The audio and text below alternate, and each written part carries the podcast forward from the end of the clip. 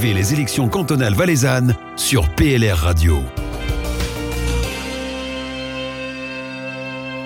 Et c'est avec un plaisir non dissimulé, disons-le, qu'on se retrouve euh, sur PLR Radio pour euh, poursuivre notre série d'entretiens avec des candidates et des candidats pour la suppléance au Grand Conseil. Avec nous aujourd'hui, Amandine Français, 35 ans, euh, domiciliée à Martigny, donc dans le district de Martigny. Bonjour Amandine. Bonjour. Comment ça va aujourd'hui? Ça va super bien. Pas trop stressé Non. Pas du tout. Vous êtes avec nous aujourd'hui, on va parler un petit peu de vous pour commencer. Ensuite, on, parlera de vos, engagements politiques, de votre expérience, de vos attentes aussi peut-être face à cette campagne qui est la première pour vous. On parlera ensuite euh, de, thèmes de campagne que vous voulez mettre en avant. Et puis bien sûr, ensuite, on parlera forcément de cette campagne particulière qui nous touche tous. Pour commencer, votre profession, vous êtes euh, avocate, alors euh, c'est très large. Est-ce qu'il y a un domaine particulier dans lequel vous êtes spécialisée?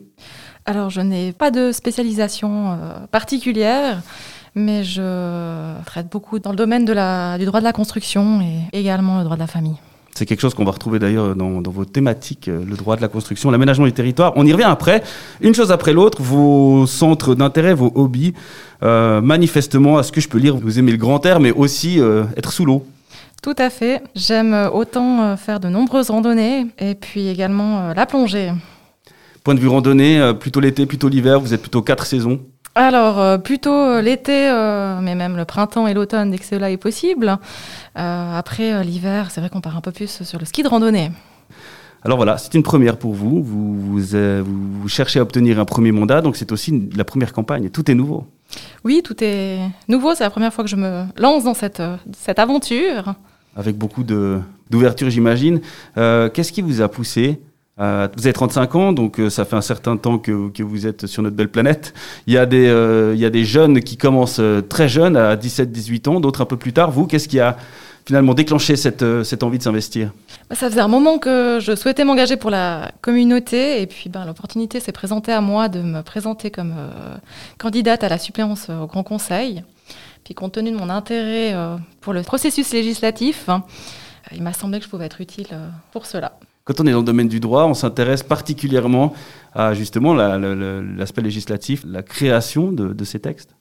Oui, on s'y intéresse, euh, parce que des fois, ben, effectivement, quand on est confronté à un cas en particulier, euh, on se dit, mais il y a des fois des lacunes dans la loi, c'est pas prévu, on se dit, mais pourquoi euh, ils n'ont pas mis quelque chose là-dessus Ou d'autres fois, mais comment il faut interpréter cet article de loi Et puis, ben, c'est vrai que des fois, on se dit, ça pourrait être bien d'être euh, derrière et d'être dans l'aspect de la création. Ouais, de participer à ce processus. Voilà. On a sollicité chaque candidat en leur demandant de mettre en avant euh, un thème ou plusieurs thèmes, ou en tout cas une idée qui, euh, qui, qui les touche particulièrement. Alors, on, l'a déjà évoqué tout à l'heure. De votre côté, une envie de s'investir pour tout ce qui touche au, au domaine de l'aménagement du territoire. Oui, alors enfin, aujourd'hui, vous nous avez demandé de nous cantiner à un seul, euh, un seul hein, thème. Hein, on vous, parce j'ai quand même euh, des intérêts pour, pour plusieurs sujets. Et puis, ben, c'est vrai que de, euh, compte tenu de ma profession, je connais quand même passablement bien ce qui a trait à l'aménagement du territoire. Entre autres, je suis souvent confrontée à tout ce qui, ce qui touche à la revalorisation du bâti existant. Alors, un peu plus dans le détail, si vous mettez ça sur la table, on imagine qu'il y a peut-être des choses que vous souhaiteriez changer ou qui, sont perfectibles Oui, alors on, est souvent confronté dans nos communes à, des bâtiments qui sont à l'abandon, et puis ça crée une euh, dévalorisation du paysage et puis la qualité de l'habitat. Des fois, ben, je trouve qu'il y a quand même beaucoup de limitations qui sont posées par les besoins de sauvegarde du patrimoine valaisan et ça entrève euh, la liberté de construire. Et je pense qu'il y a un meilleur juste milieu qui doit être trouvé entre la protection de ce, patrimoine et cette, cette liberté de, construction. On se trouve souvent face à des interdictions. Euh, je vais prendre l'exemple par exemple pour les Mayens la rénovation d'un mayen, on a une interdiction d'agrandissement où c'est très difficile d'en obtenir. Et puis c'est également difficile d'ajouter de, des, ouvertures contemporaines parce que quand on souhaite euh, rénover, le volume euh, initial doit quand même rester euh, rester présent et puis on doit euh, faire correspondre ces ouvertures à ce qui est déjà existant. Alors s'il y a des possibilités d'ajouter des petites lucarnes euh, par-ci par-là, mais euh, enfin moi je prends l'exemple d'une famille de quatre personnes qui veut rénover un mayen. si on lui refuse un, petit agrandissement et puis la possibilité d'ajouter quelques fenêtres pour avoir plus de luminosité, bah, souvent ils vont y renoncer parce que ce sera compliqué pour eux de vivre dans un espace réduit. Avec comme conséquence du coup d'avoir de, ce patrimoine qui, ne qui, sera pas rénové ni entretenu et qui, qui va tomber en ruine. Voilà, c'est dommage.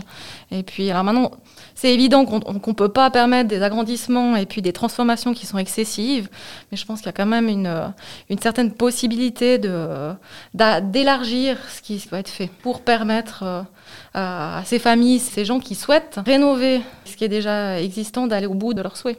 Alors là, on parle beaucoup de. Bah, vous, vous, citez l'exemple des Mayens, mais je pense que ça se ça se cantine pas euh, que à ces, ces, constructions, ce bâti qui est euh, finalement un peu éloigné de, de des centres urbains. Ça, peut aussi euh, concerner du, du, patrimoine bâti qui existe ben, dans les villes, dans les villages. Bien évidemment, ça, ça touche aussi les bâtiments qui sont classés bâtiment type historique. Et là, je vais prendre de nouveau un, exemple qui traite aussi un petit peu un autre thème, c'est cette volonté euh, qu'on a maintenant de se retourner vers des énergies euh, renouvelables. Et puis on a la, pose des panneaux solaires. Donc c'est vrai que l'État doit montrer l'exemple et puis de plus en plus poser ces panneaux solaires euh, sur ces, ces bâtiments.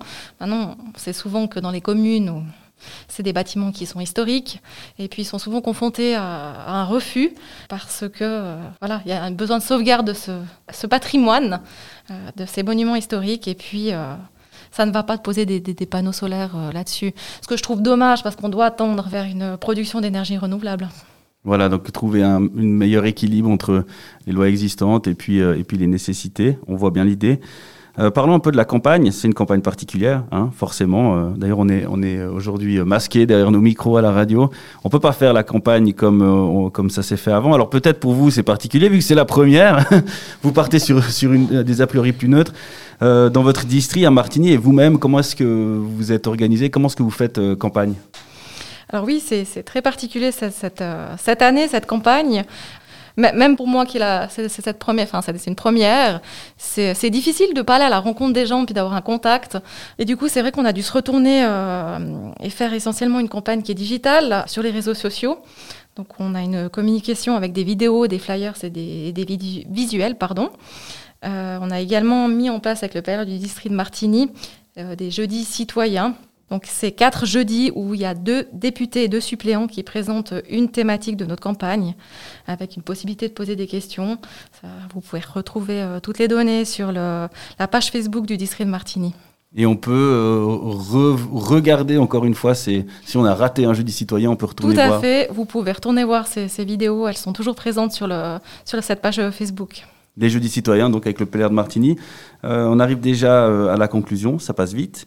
C'est toujours une question qu'on pose aux candidats. Le mot de la fin, pourquoi est-ce qu'il faut, euh, Amandine Français, voter pour vous et voter pour votre liste? Alors, euh, on a une liste de candidats qui représente euh, tout le district avec des personnalités qui sont fortes. ces personnes sont motivées à mettre leur énergie pour notre district. Et puis, du coup, je vous encourage tous à voter la liste numéro 4. La liste numéro 4 sur le district de Martigny. Merci, Amandine Français, d'être venue nous rendre visite. Merci, Fabien. Et très bonne campagne surtout. Merci beaucoup. Aussi proche que possible aussi éloigné que nécessaire. PLR Radio.